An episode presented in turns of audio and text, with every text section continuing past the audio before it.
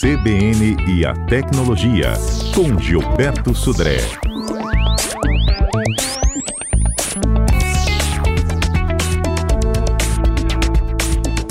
Sinal 5G que começou a chegar à vitória desde a última segunda-feira. As operadoras Claro, Vivo e TIM estão fazendo essa oferta. Temos que ter aparelhos compatíveis né, com o sinal 5G para poder a gente sentir essa diferença. E quem está em teste é Gilberto Sodré, que está conosco um pouquinho mais cedo nesta quarta-feira por conta das sabatinas com os presidenciáveis. Gilberto, bom dia. Bom dia, Fernanda. Bom dia, ouvintes da CBN. Exatamente, viu, Fernanda? O 5G chegou, muita gente interessada, procurando saber informações sobre celulares, sobre troca de chip, sobre como é que qual é a cobertura que a gente tem nos locais, né? Já, já movimentou o mercado aí com relação a isso, viu? Pois é, e você conseguiu captá-lo?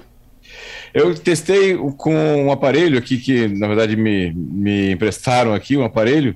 É, me pareceu bastante interessante a velocidade. Não, a, o, a latência não foi tão boa, né? Mas a, a, a velocidade foi muito boa, acima de 300 mega, né? Uhum. Foi uma velocidade bem interessante, né? No centro da cidade lá, foi, a gente estava mais ou menos no centro da cidade lá, e, e funcionou muito bem, né? O, o, o, alcance, pelo menos lá onde eu testei. Uhum. Qual a diferença de velocidade e latência? Então, a velocidade é a taxa de transmissão, a quantidade de bits por segundo, que deu em torno de uns 300 megabits por segundo. A latência é o tempo de demora que a mensagem vai e volta, né? É, esperaram que fosse um pouco menos do que eu, eu consegui lá na, naquele local, mas pode ser que seja algum ajuste, as antenas estão sendo configuradas ainda, né, para isso mas assim, já foi bem melhor do que 4G, né? A latência, que é esse atraso que a mensagem vai e volta, que é uma questão importante, né? Obviamente que a taxa de transmissão é importante para quem vai baixar arquivos grandes, para quem vai é, fazer, assistir videoconferências, né, ou, ou mesmo uh, webconferências pela internet. Então, a taxa de transferência realmente importa nesse momento. Mas a latência importa para situações de tempo real. Por exemplo, eu vou fazer um controle né, ou uma conexão entre automóveis autônomos. Então, eu tenho que ter os dados que trafegam entre os dois carros, por exemplo, entre o carro e os postes inteligentes, é, um, é uma quantidade pequena de dados, então, ou seja, a taxa de transferência importa menos. Mas, por exemplo, te, o tempo de resposta, né, que as mensagens vão e vem a resposta, isso importa. Então, a latência, nesse caso, importa bastante. Por exemplo, é, imagina que mais à frente a gente vai usar o 5G para cirurgias, não, telecirurgias. Então, ou seja, o comando do médico vai, vai atuar sobre um, uma, um manipulador né, mecânico longe dele. E esse tempo de resposta né, para fazer a, a cirurgia também importa bastante. Então, e uma das promessas do 5G é exatamente gente ter uma latência muito baixa, né? uma, uma, esse atraso de mensagens que vão e vêm muito baixo em relação a isso. Mas vamos ver, vamos continuar acompanhando essa é, essa evolução de configurações, né, para a gente ver como é que isso vai se estabilizar. Uhum.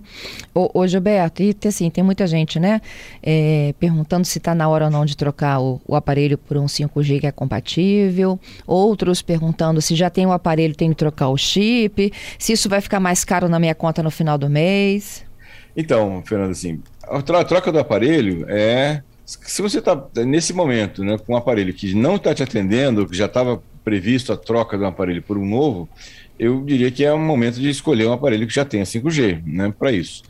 Para quem tem um aparelho que trocou há pouco tempo ou que o aparelho já o atende né, com 4G de forma é, bastante razoável, não tem necessidade imediata de trocar da troca do aparelho né, para isso. Então, é muito uma questão pessoal de cada um, de que muitas vezes é, quer experimentar novidade, né? Lembrando que a cobertura ainda é bem limitada em Vitória, né? Ou seja, a gente não tem uma, uma cobertura basicamente na Praia do Canto, Enseada do Suá, Praia de Camburi, da Bessa Monada e reta da Avenida das Paneleiras lá, né? Rodovia uhum. das Paneleiras. Basicamente, esse, a grosso modo, seria esse a área que a gente tem de cobertura hoje.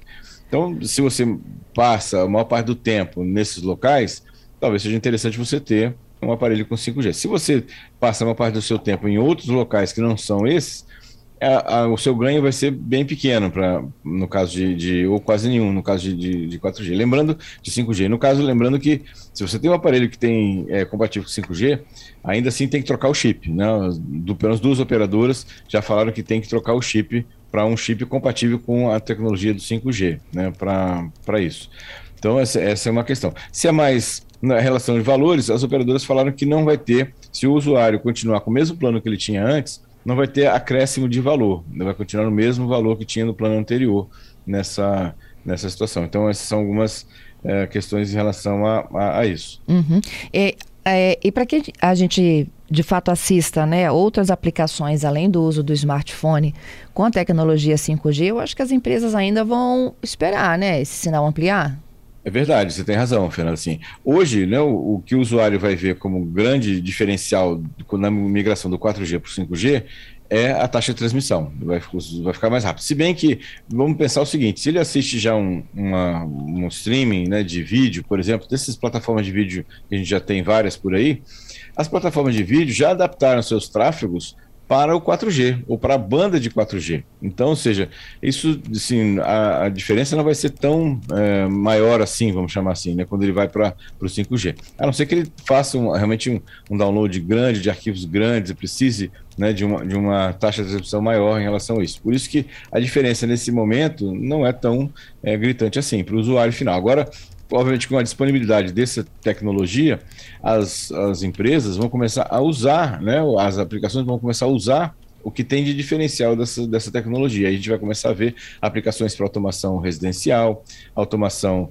de, de, automo, de carros, né, de, de carros em si, né, ou seja, outros serviços que vão tirar proveito dessa nova tecnologia. Mas isso ainda acho que vai demorar um pouquinho ainda. É, e, e assim, é, a tecnologia do 3, do 4, agora do 5, uma pode beneficiar ou melhorar a outra? É a pergunta do Fábio, nosso ouvinte. O 5G pode melhorar, por exemplo, o sinal do 4G? Então, melhorar o sinal do, do 4G especificamente, é, não, Fábio, acredito que não. Mas tem uma questão de, de como aconteceu com o 4G, na entrada do 4G em relação ao 3G. Muitos usuários do 3G migraram para o 4G, o que desafogou as torres do 3G. E aí o serviço do 3G acabou ficando, vamos supor assim, um pouco melhor, né? Porque muitos usuários migraram para o 4G. Agora, exatamente, não sei se vai, vai acontecer exatamente isso nesse momento, mas no momento próximo, eu imagino que muitos usuários vão migrar do, do 4G para o 5G, o que vai, de alguma maneira, desafogar também as torres de 4G. Isso pode dar um resultado de performance né, para o 4G, sim. É, agora a gente está falando de 5G, né? Ontem, quem não passou pelo apagão da Vivo? Assim, não sei nem se foi só Vivo, né? Porque o meu é Vivo. Acho que é, todo mundo aqui passou, todo mundo no estúdio aqui sofreu um apagão. Então, assim, em tempos de tanta tecnologia, é 5G, é super download, metaverso, como é que a gente ainda pode ficar sem conexão, Gilberto? Então, Fernanda, assim, as, as torres, elas precisam estar de alguma maneira conectadas com a, a, uma central de comutação, né? Que é central de comutação e controle, que é o que fica no coração, vamos chamar assim, da rede da operadora. Então, a Vivo tem a dela, a Claro tem a dela, a TIM tem a dela, que é a central. E essas torres, elas são conectadas à central e a central conectada à rede pública de telefonia ou outras questões. Qualquer tipo de interrupção nessa comunicação das torres com a central, ou da central, muitas vezes, com outras centrais, e aí nós estamos falando de é, cabos de fibra ótica de alta capacidade, se um cabo desse se rompe, você perde grande parte da possibilidade de conexão, de geração de, de conexões é, telefônicas né, e também de, de dados. Então, é realmente o que, o que talvez, né, com a, aumentando a criticidade dessa, as, das aplicações em cima dessa infraestrutura de telefonia celular, o que as operadoras têm que fazer é investir em redundância. Né? Ou seja, ter rotas alternativas de, por exemplo, cabos de fibra ótica, porque cabo, caso um cabo desse ele, é, se, ele se rompa, né, eu tenho alternativas de, de outros cabos que vão ficar, é, vão fazer o papel né, dele nessa situação, entendeu? É isso, Gilberto. Obrigada, hein? Até sexta. Obrigado, Fernando. Obrigado aos ouvintes pelas participações. Até sexta-feira com mais tecnologia.